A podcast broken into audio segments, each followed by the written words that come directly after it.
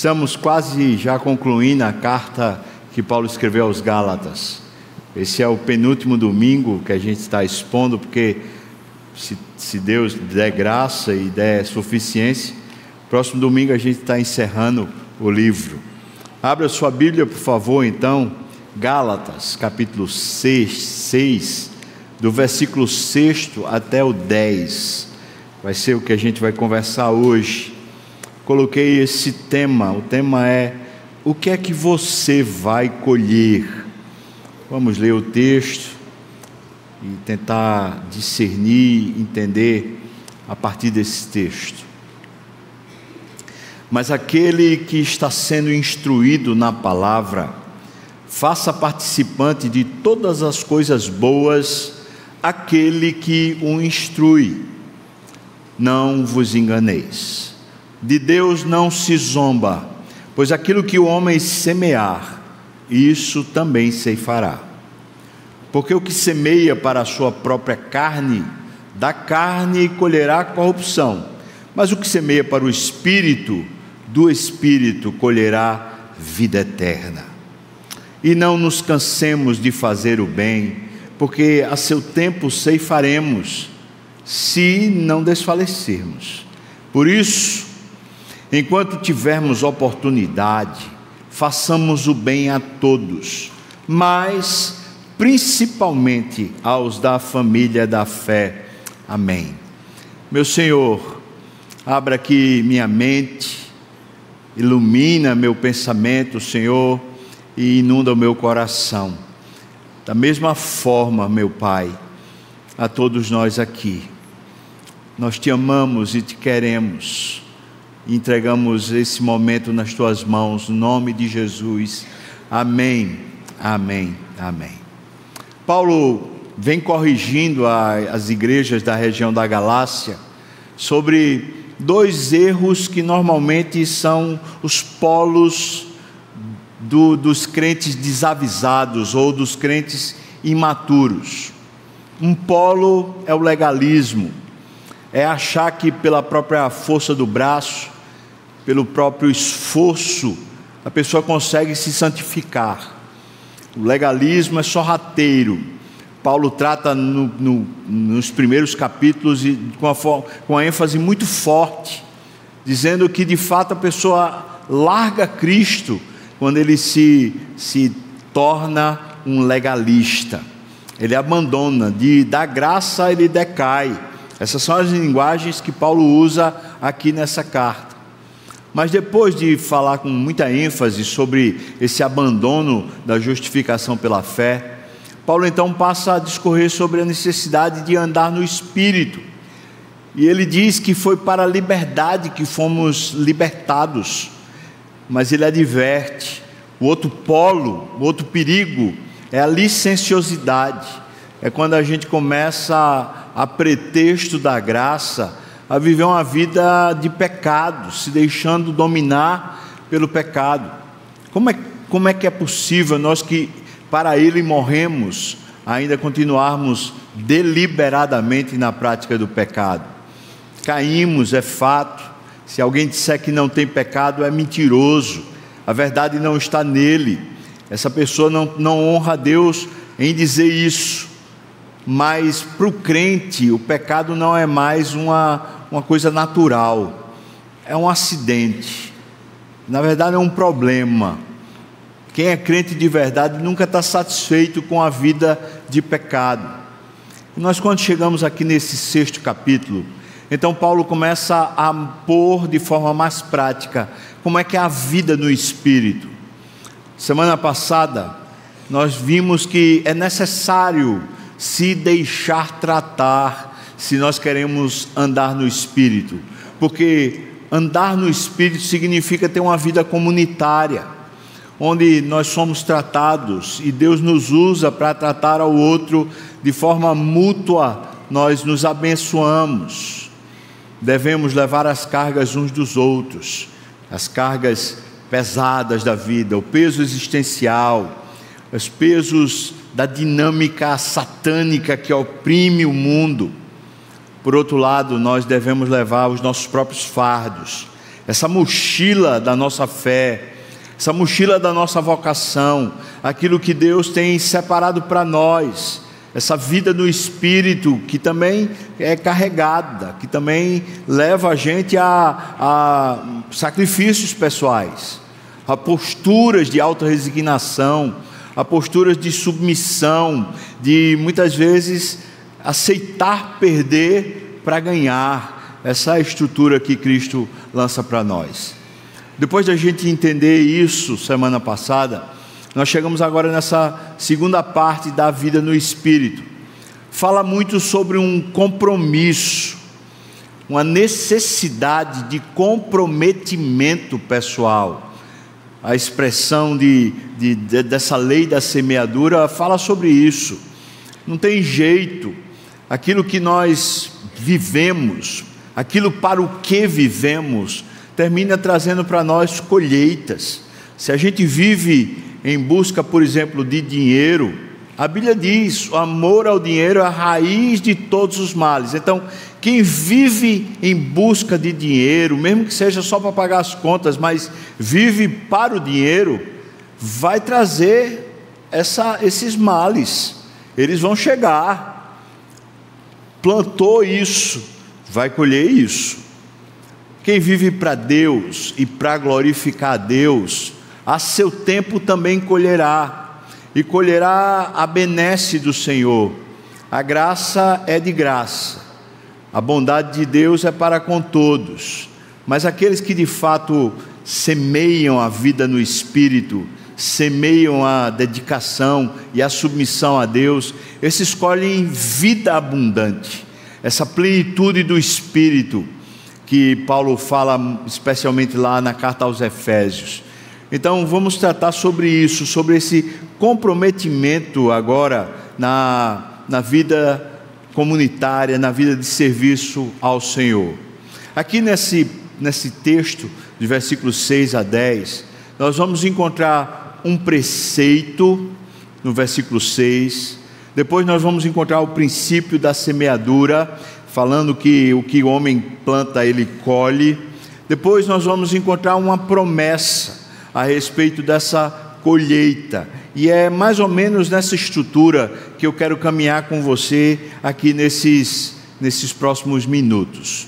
Vamos para o primeiro ponto: o preceito bíblico sobre a relação pastor e rebanho versículo 6, Paulo, com uma minuta bem pequena, ele fala de um assunto que é bem espinhoso e bem complicado. A dinâmica desse assunto faz com que pastores, inclusive eu, tenhamos medo de tratar desse assunto, porque há muita deturpação e as pessoas às vezes entendem mal. Parece às vezes que o pastor ou está sugerindo ganhar dinheiro ou está se queixando, ou está pretendendo alguma coisa. Mas se a Bíblia trata, a gente tem que tratar. E no versículo 6, precisamente, ele fala sobre se, a, se Deus coloca pessoa, um pastor, para liderar um rebanho e instrui na palavra, ele diz: aqueles que são instruídos, daquilo que eles recebem de bênçãos materiais, deveriam tornar participante aquele que o instrui. Esse é um preceito, é bíblico.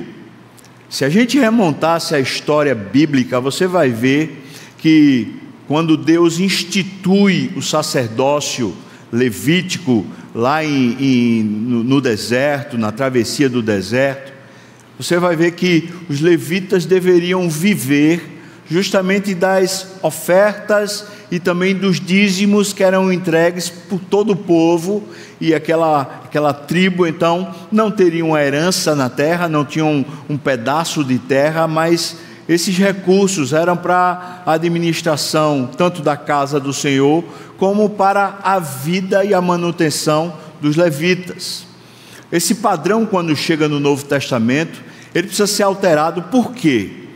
porque hoje em dia a gente não tem uma classe levítica, todos somos sacerdotes, e somos sacerdotes real, portanto, não há distinção aqui. Eu não sou o seu sacerdote, Você e eu somos sacerdotes. Nós servimos a Deus no mesmo nível. Ninguém é maior do que ninguém. Entretanto, existe hoje aqueles que são chamados por Deus para estarem nessa função de liderança e que devem largar mão de qualquer outro ofício e de qualquer outra atividade para atender essa demanda espiritual de um rebanho. E, em se submetendo a esse pleito, a essa jornada, certamente eles deverão ser assistidos de alguma forma. É sobre esse princípio que Paulo está tratando. Há muito desvirtuamento nisso.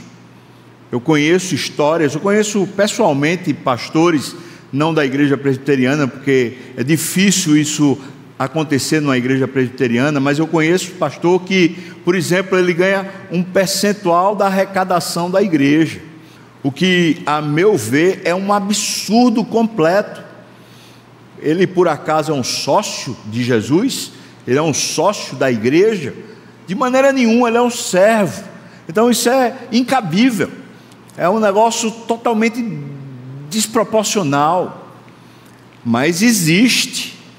E existe, você talvez conheça exemplos de pastores que enriqueceram, que saíram na capa da Forbes.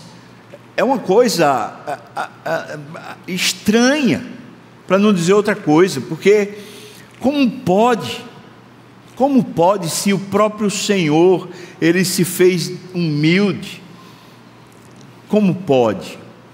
Então aqui não está falando de enriquecimento de pastor, de dar é, muitos recursos para pastor, mas fala dessa, desse cuidado que se tem, tem que se ter com o pastor. Alguns versos talvez ajudem a gente a entender isso de uma forma melhor. Por exemplo, 1 Coríntios capítulo 9, versículo 11 diz: Se nós vos semeamos as coisas espirituais, será muito recolhermos de vós bens materiais.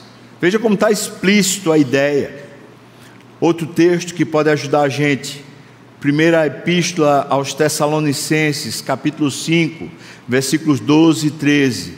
Agora vos rogamos, irmãos, que acateis com apreço os que trabalham entre vós e os que vos presidem no Senhor e vos admoestam, e que os temais desculpa, que os tenhais com amor em máxima consideração por causa do trabalho que realizam. Veja como Deus separa alguns para estarem nessa labuta ministerial, cujo trabalho é o trabalho pastoral, é o trabalho de conduzir o rebanho, de levar o rebanho no amadurecimento espiritual. E ele está falando justamente sobre isso vocês acatem com apreço, vocês cuidem deles. 1 Timóteo capítulo 5, versículo 17 diz: devem ser considerados merecedores de dobrados honorários, como se a expressão aqui fosse salário, os que os presbíteros que presidem bem, com especialidade os que se afadigam na palavra e no ensino. Está posto na Bíblia o conteúdo e o ensino é esse. as deturpações que acontecem, elas não acontecem só no nível de pastores que usurpam dinheiro do rebanho. Acontece o inverso. E essa parte invertida, normalmente muitos membros não conhecem. Nós conhecemos muitas igrejas que é, pagam um, um salário minguado para o pastor, e igrejas que muitas vezes é, não assistem nem o pastor nem a família, e eles passam real necessidade, e isso é um descaso, é uma falta de compromisso da igreja com Cristo, não é com o pastor em si, mas com Jesus Cristo. A proposta aqui não parece ser do tipo, é, dê ao pastor uma vida na babesca. Por outro lado, também não pode deixar o pastor às mínguas. há que se ter um equilíbrio, dar, dar condições para que ele viva de uma forma suportável, de uma forma harmônica, talvez até com o próprio rebanho, mas não pode isso se exceder, nem pode isso ser menor. Isso tem que ter um, um certo grau de equilíbrio, a fim de que seja uma bênção. O princípio bíblico para todo cristão, não só para pastor, é aquele princípio de que a gente não deve buscar ter demais, porque a gente corre o risco de terminar se ensoberbecendo e largando ao Senhor. Mas a gente também procura ter o suficiente, não menos, porque tendo menos, a gente corre o risco de ser tentado a roubar ou fazer o mal para alguém a fim de ter o necessário. Esse princípio que está lá em Provérbios, ele não só serve para pastores, ele serve para todos os cristãos. Essa é a margem, é não a riqueza para que eu não me soberbeça, mas também não a extrema pobreza para que eu não venha a roubar. Precisa ter um equilíbrio, e esse equilíbrio então traz a dinâmica entre pastor e rebanho, rebanho e pastor. É muito perigoso esse assunto e ser interpretado de uma forma errada gera normalmente um desgaste e um problema muito grande da igreja com pastores e de pastores com igreja.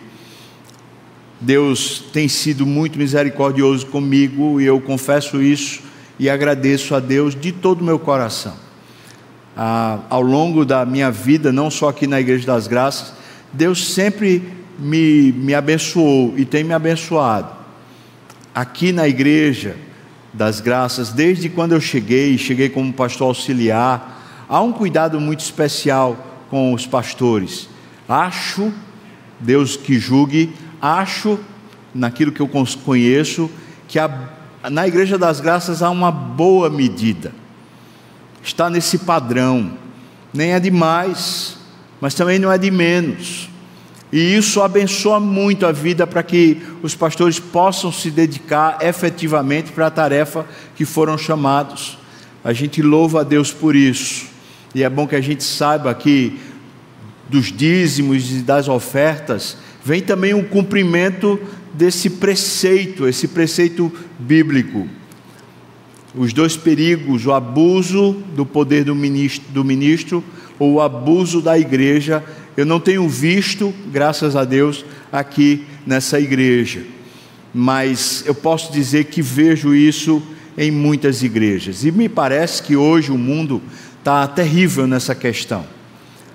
O que me alerta, talvez alerte você também, é o risco do, do valor que nós damos ao dinheiro se a gente não tiver muito atento, irmãos, a gente perde de caminhar com Deus por causa dessa questão financeira. Se esse é o preceito, se isso é o caminho para os pastores que Deus coloca como sendo o exemplo para o rebanho, então o exemplo deveria ser esse para todos. Devemos aprender, irmãos, a estar contentes com o que Deus nos dá. Deus é suficiente para nós. É, eu, quando, quando entrevisto alguém que diz assim: Olha, eu quero ser pastor, eu, eu alerto a pessoa. O pastor não tem agenda própria, o pastor não tem rumo próprio, plano próprio, ele não tem vida própria. A vida dele não é só pública, é a mercê da igreja para o que a igreja quiser. E eu digo mais: se alguém labutar, se esforçar no mesmo grau que um pastor se esforça em termos de estudo, dedicação e trabalho, se ele labutar numa, numa profissão, ou mesmo tentando passar em algum concurso, certamente ele terminará por ganhar mais e melhor do que na igreja. E isso é quase sempre verdade. Entretanto, o bom disso de ser pastor não é o ganho material, mas é precisamente o privilégio de ter sido chamado por Deus para cuidar daquilo que é mais caro para Deus, mais precioso, a igreja do Senhor Jesus. Nós, irmãos, você e eu somos igreja, nós somos comprados por um alto preço, nós somos a coisa mais preciosa que Deus tem na terra. E quando Deus considera uma pessoa como eu, Ele considera como um amigo, que Ele pode dividir essa responsabilidade, entregando um chamado para cuidar do tesouro dele aqui na terra. Meu Deus, que grande privilégio! O privilégio não é o rebanho, o privilégio não é o ganho material, o privilégio é a amizade, o privilégio é poder se sentir parte de uma missão que é muito maior do que a própria vida, do que a própria terra, é a missão do próprio Salvador. Esse é o grande privilégio da vocação pastoral. E pastores ou pessoas que entram na perspectiva pastoral por causa de questão financeira, eles vão se dar mal.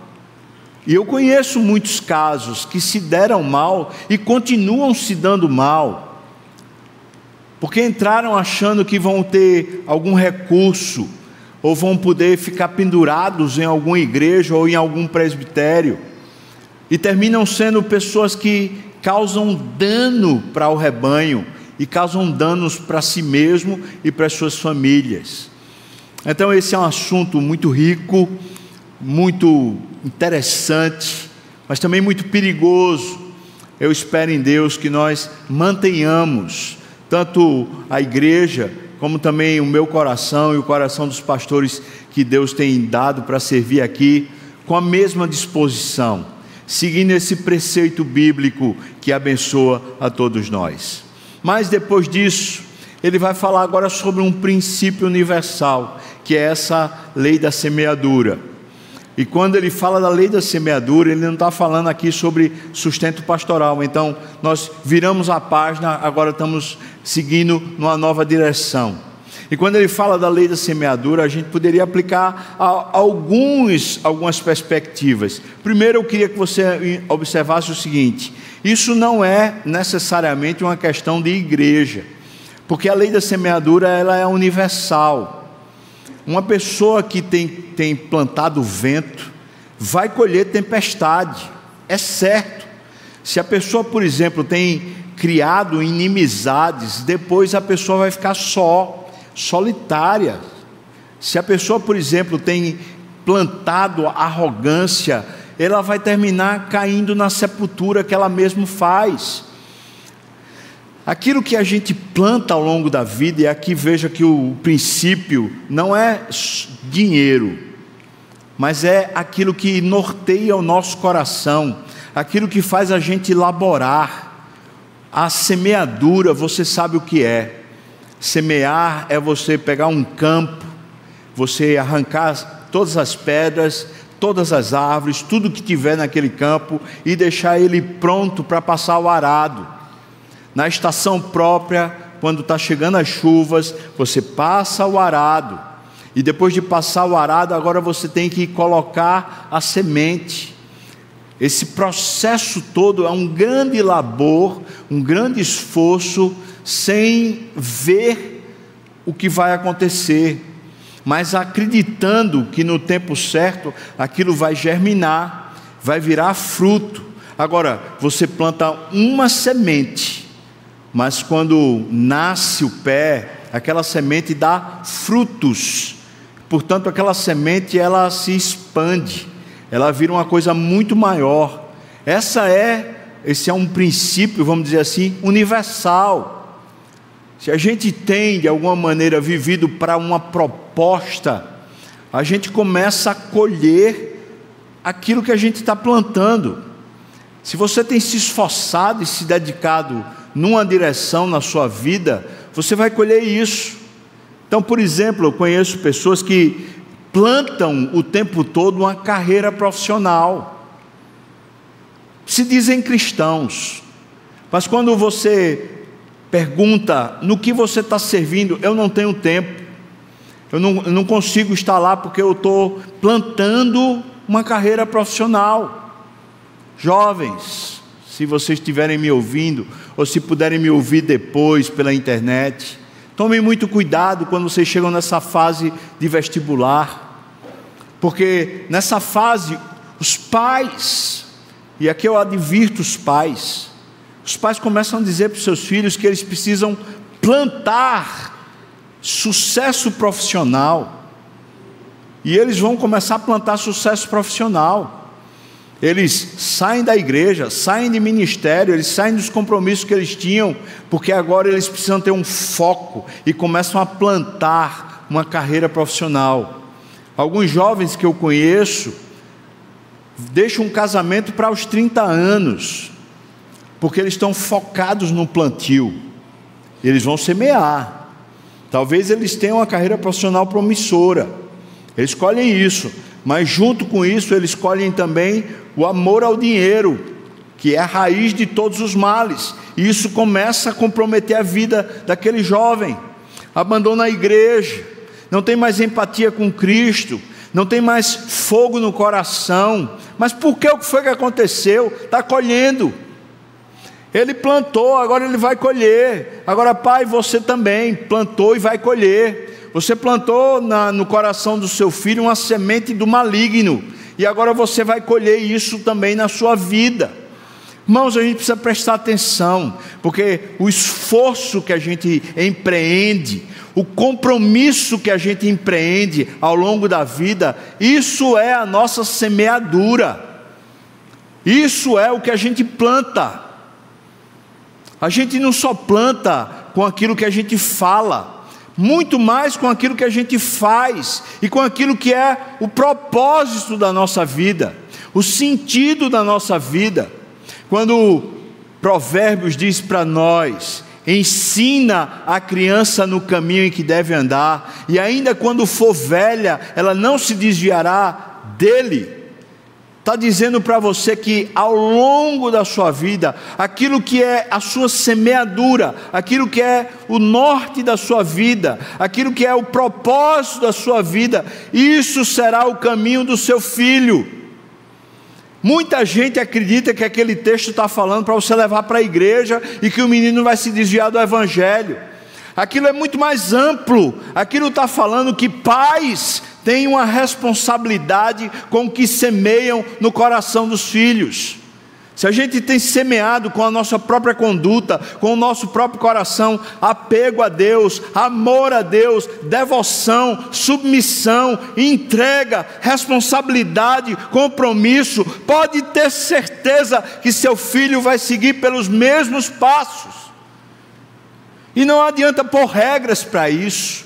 Não adianta você colocar regras na vida do seu filho, porque ele está lendo e está conhecendo muito mais do que as regras que você ensina. Ele está olhando para o seu coração, ele está olhando onde está o norte da sua existência, qual o sentido da sua vida.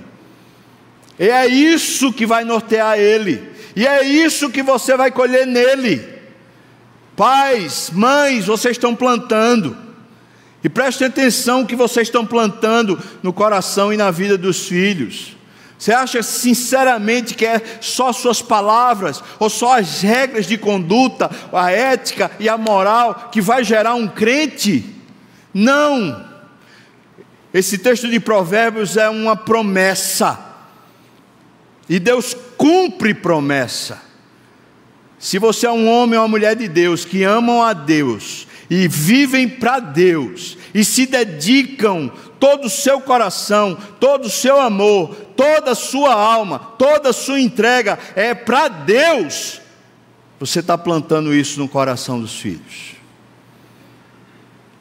Não importa se você é pastor ou se você não é nada, mas importa sim o que você planta, porque o que você plantar é isso que você vai colher. O versículo oitavo, falando sobre essa lei da semeadura, agora, ele aplica a santidade cristã. Veja, ele diz: Porque o que semeia para a sua própria carne, da carne colherá corrupção. Mas o que semeia para o espírito, do espírito colherá Vida e que vida, irmãos?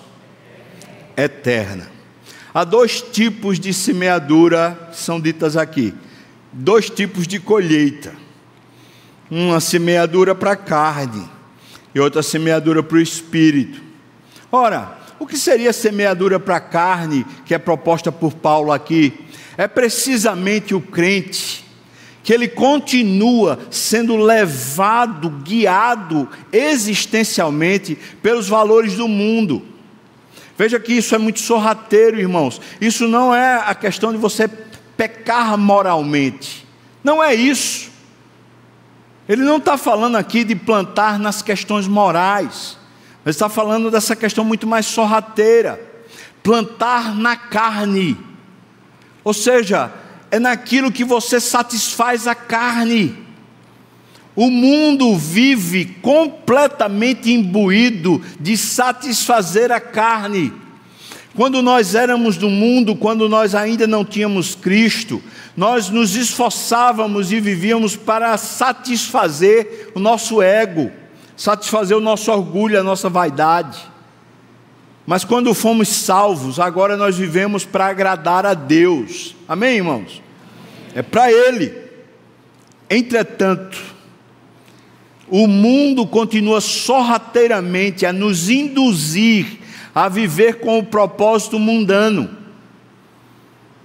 Então, a pessoa, por exemplo, é crente, mas ela está fazendo uma faculdade, e a faculdade está ensinando ela a viver com um propósito que é mundano.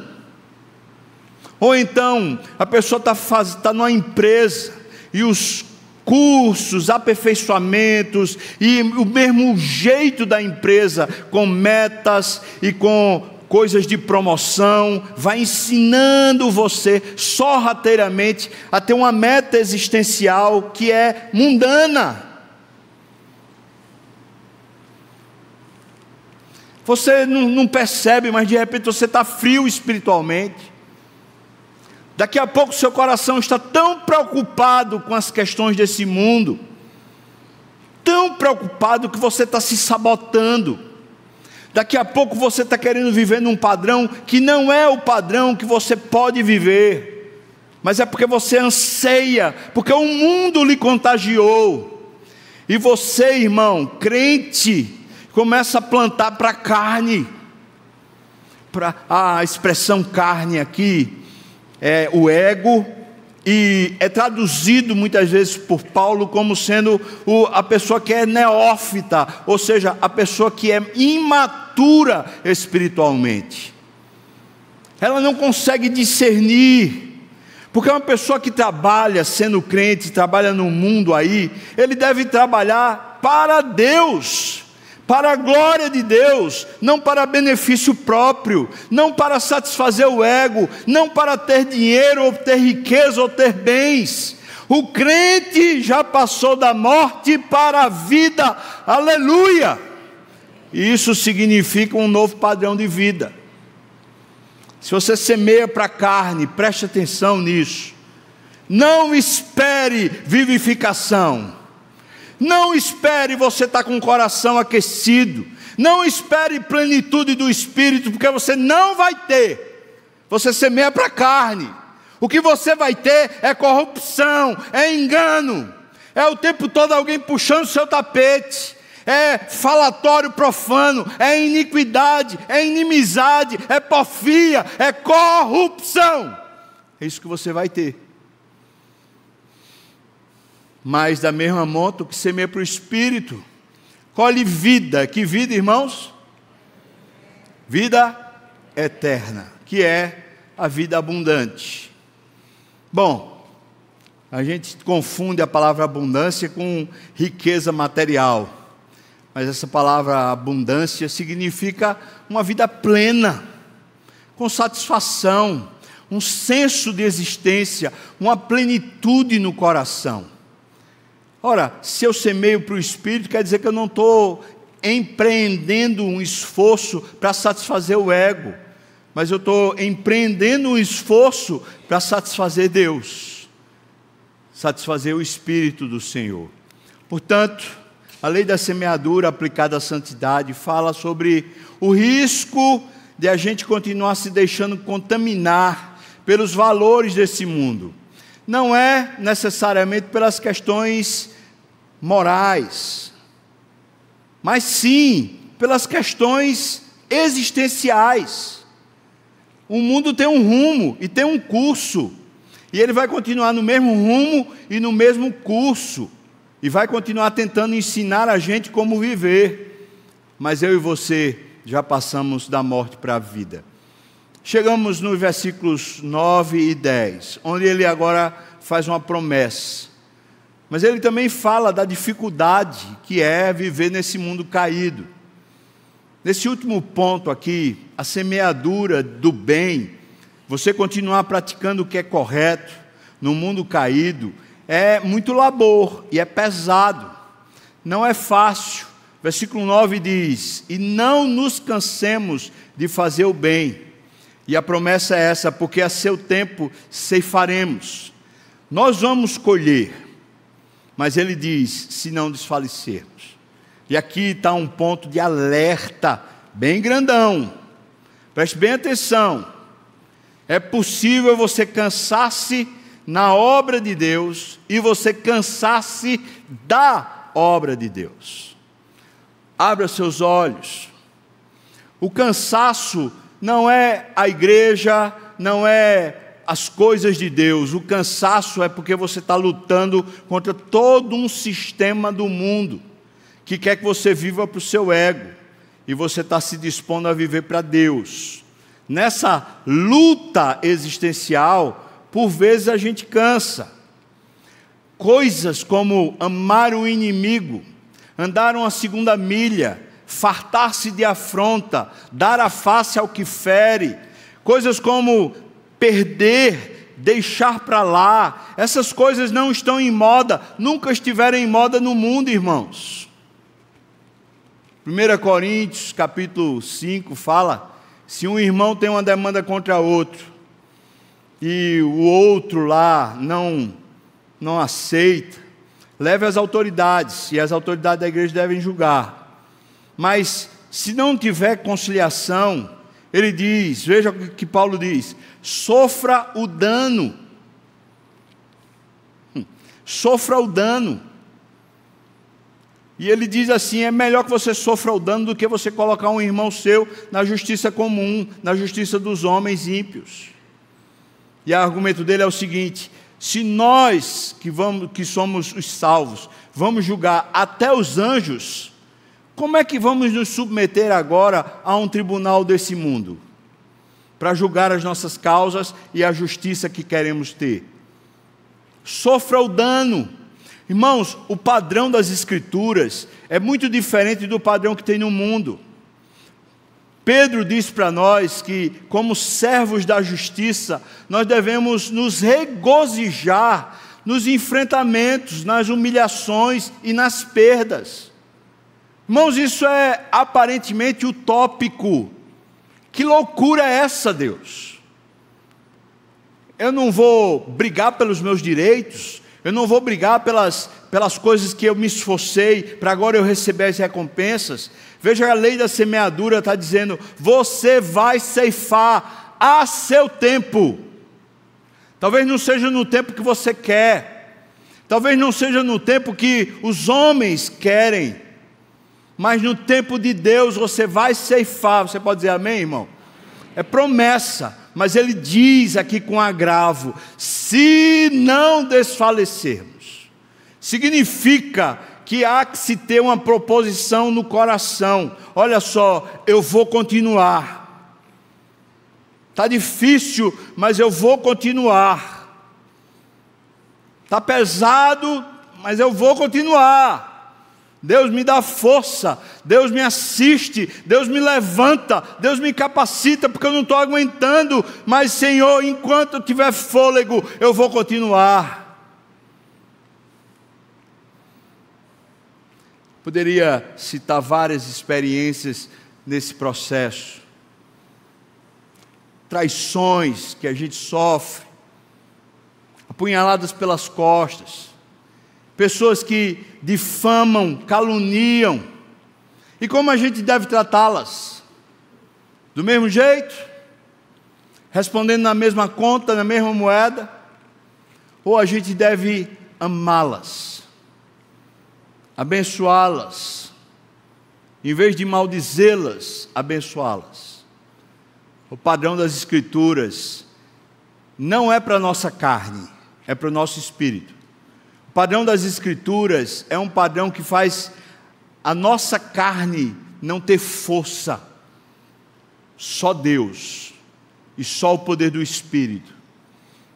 O que ele está dizendo é: tem uma promessa aqui.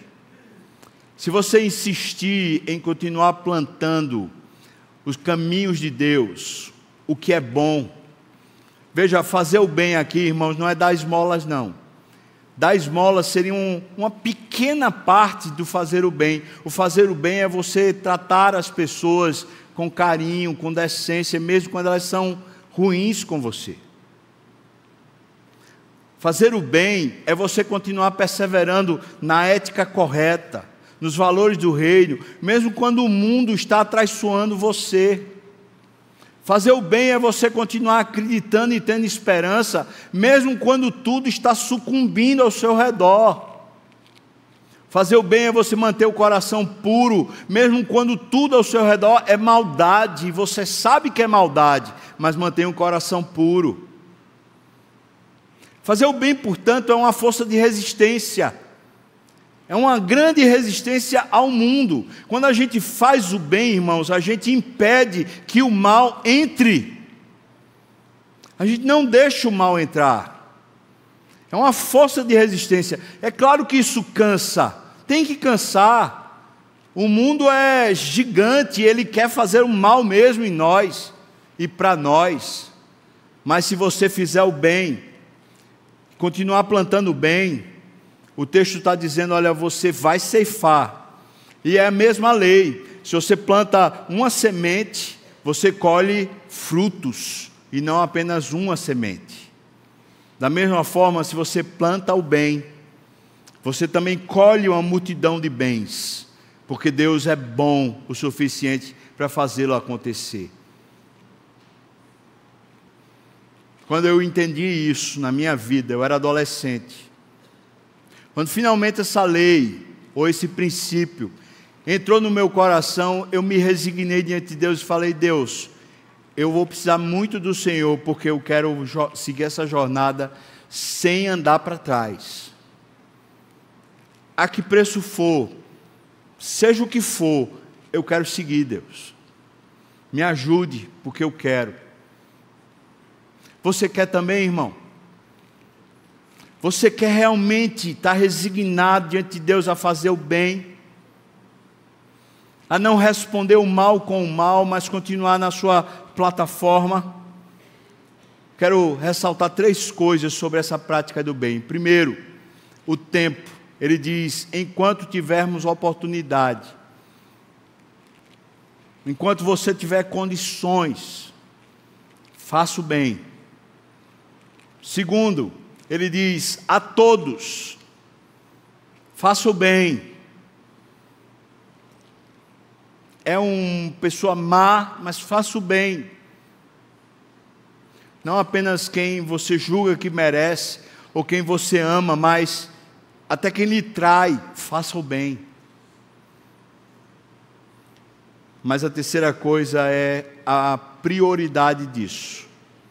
Se a gente deve fazer o bem a todos, mas ele fala assim, especialmente.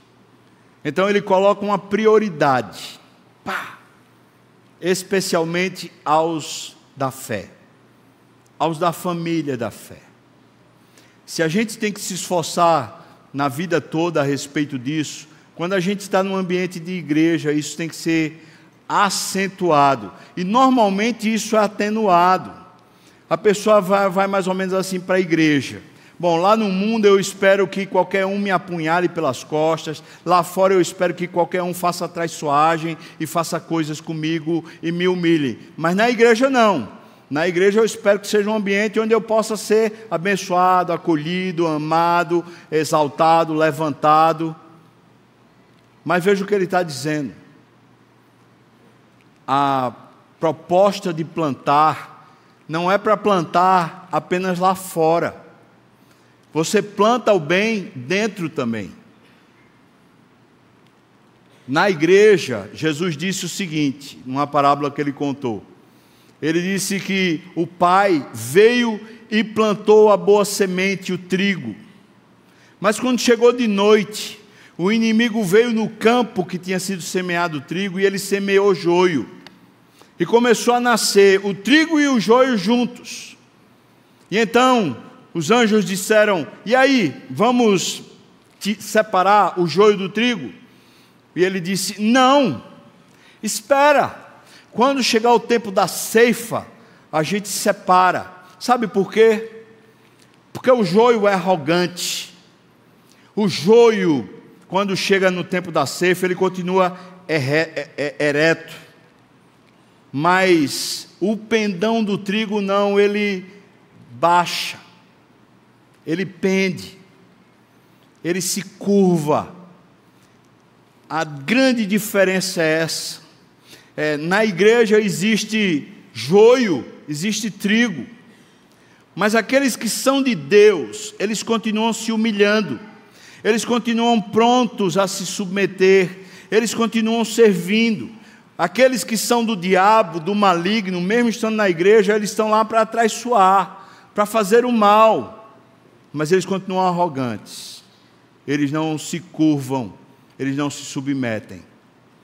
Veja que ele fala para a gente ter o tempo enquanto tiver oportunidade o alcance todos, mas a prioridade ele diz com cuidado especial na igreja.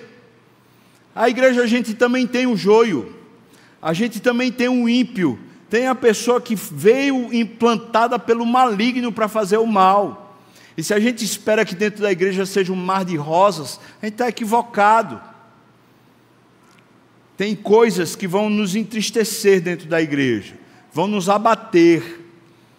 Mas se nós continuamos plantando bem, especialmente aos da, da família da fé, nós então nos submetemos e o, a ceifa ela acontece.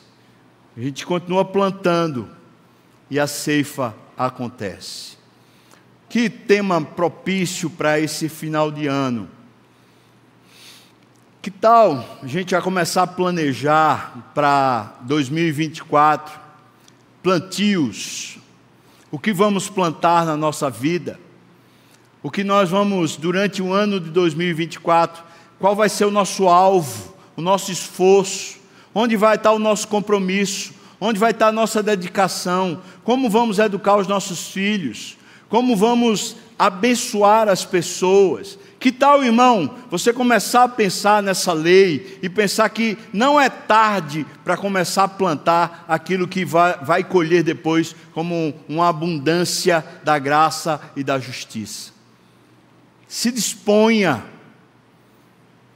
Deus é bom o suficiente. Se hoje, de alguma maneira, você está colhendo a corrupção, isso não quer dizer que amanhã você também tem que colher corrupção. Pare hoje de plantar na carne. Pare hoje de plantar no seu ego, ou plantar para o um mundo, ou plantar para ter alguma coisa, algum recurso, ou algum status, ou algum reconhecimento humano. Pare com isso no nome de Jesus. Que tal hoje você começar a dizer: Deus, eu quero plantar uma vida contigo uma submissão ao teu senhorio. Eu quero plantar aqui um coração humilde, um coração sincero, quebrantado, disponível para tudo que o Senhor quiser.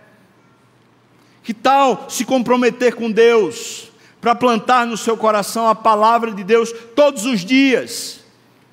Estamos finalizando esse ano. Você já conseguiu finalizar a sua leitura anual da Bíblia? Já conseguiu?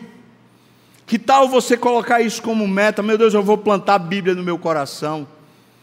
Você tem, tem orado, irmão, orado diariamente, orado quando você tem situações e causas e questões, você ora. Você tem orado, tem buscado o Senhor. Que tal você fazer isso também? Se esforçar nisso, se concentrar nisso. Me permita avançar um pouco mais. Você está realmente comprometido com algum ministério de serviço a Deus? Você está comprometido com algum serviço a Deus na igreja, no corpo de Cristo? Não pense você que você cresce espiritualmente enquanto você não serve. Não tem que liderar, tem que servir e se comprometer. Não é aquela coisa assim, eu vou quando eu posso. Isso não é compromisso. Isso é hobby. Hobby a gente faz quando pode. Eu gosto muito de pescar. Mas pergunta quantas vezes eu pesco por ano. Programo, penso, crio situações para que isso aconteça. Mas não pode, de repente não pode, uma coisa ou outra acontece, não pode, eu, eu deixo para lá, porque é hobby. Não é um compromisso meu. Mas aquilo que é compromisso, irmãos, aquilo que a gente realmente quer plantar, a gente precisa se comprometer e dedicar com esforço, de coração, sem arregar, sem dar para trás. A gente está numa jornada e a gente precisa avançar. A gente acabou de ver domingo passado que para avançar a gente precisa estar disposto a ser tratado. Mas hoje, Deus está dizendo para você: quer avançar? Você precisa se comprometer. É o seu compromisso, não é o compromisso da igreja com você, não é o compromisso de alguém da igreja com você é o seu compromisso com Deus, de viver para Ele, de servi-lo de verdade, de honrar aquilo que é do Senhor. A gente, por exemplo, tem um compromisso, vai chegar, vai pegar um avião. Quanto tempo antes você chega no aeroporto para pegar o avião? Eu sei que tem gente que chega em cima da hora, mas eu duvido que chegue depois da hora. Porque se chegar, o avião vai você tem uma consulta marcada, você tem uma entrevista de emprego. Se você realmente tem aquilo como sério, você se dedica, você vai, você se esforça, você se reagenda, se reprograma para aquilo. Agora a leitura da palavra, como é que você faz? Ah, quando dá, quando eu posso. Sua vida de oração, quando é que você faz? Ah, é quando eu posso. E os seus compromissos ministeriais? Ah, quando eu posso. E o discipulado, quando você vai e diz assim, eu vou, vou, vou, vou me submeter. Ah, é quando eu posso. Pode ter certeza, irmão, você não está plantando para Deus. Você está plantando para a carne. E você sabe o que você vai colher, porque aqui foi muito claro. Mas hoje a gente tem a oportunidade de, vendo tudo isso, reorientar, reorganizar, repadronizar a nossa própria vida. Eu quero. Eu sei. Essa semana eu estava pregando lá em Caruaru. Na verdade, eu fui na sexta-feira à noite, eu preguei lá em Caruaru, numa, num congresso da SAF. E depois de pregar, estava conversando com o pastor. E o pastor então estava me perguntando sobre isso. Qual era o alvo, o que é que, que, é que eu queria. Eu falei assim: olha, para a igreja eu não tenho alvo nenhum, eu não. Quem tem alvo para a igreja é Jesus, eu só quero me submeter. Agora, para mim, eu tenho um alvo. Eu quero finalizar, se Deus permitir, o ano 2024 completamente apaixonado por Jesus, mas submisso eu quero, se Deus me permitir, ser mais doce, mais amável, mais humilde, mais santo. E para isso eu preciso plantar. Preciso dedicar meu coração para isso. E eu sei, não sei, talvez final do ano que vem já não colha, mas se eu continuar plantando, vai chegar. Que a seu tempo ceifaremos. Amém, irmãos? A seu tempo. Você quer o quê? O que é que você quer? O que é que você quer da sua vida? Quer crescer espiritualmente? Ou você quer ficar marcando passo aí na sua jornada? Vamos orar. Se você topa, junto comigo, se comprometer, fique de pé para a gente orar, se comprometendo. Se você topa, se não topa, não fique de pé, não.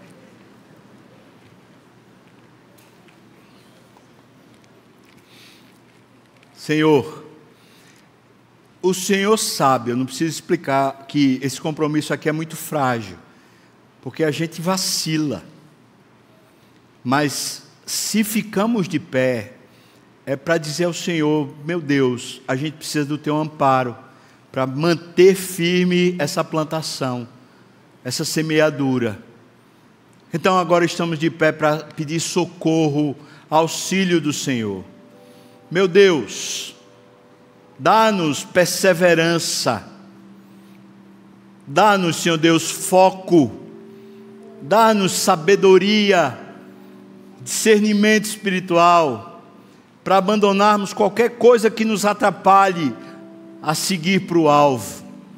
Esquecer-se das coisas que para trás ficam e prosseguir com afinco para o prêmio da soberana vocação. Meu Deus, prepara a tua igreja, prepara o meu coração, Senhor para te amarmos, Senhor Deus, para te buscarmos, para sermos vivificados pelo teu Espírito. Te pedimos misericórdia e graça, levanta-nos e ajuda-nos, Deus. Nós somos carentes, deficientes, precisamos de Ti, Pai. Te amamos e te queremos, no nome de Jesus. E que a graça do nosso Senhor e Salvador Jesus Cristo, o amor de Deus, nosso querido e amado Pai comunhão, consolo, a bênção, o poder, o avivamento do Espírito venha sobre nós, povo do Senhor, não só aqui agora, mas até quando o Senhor voltar e nos tomar para si. Aleluia! Amém.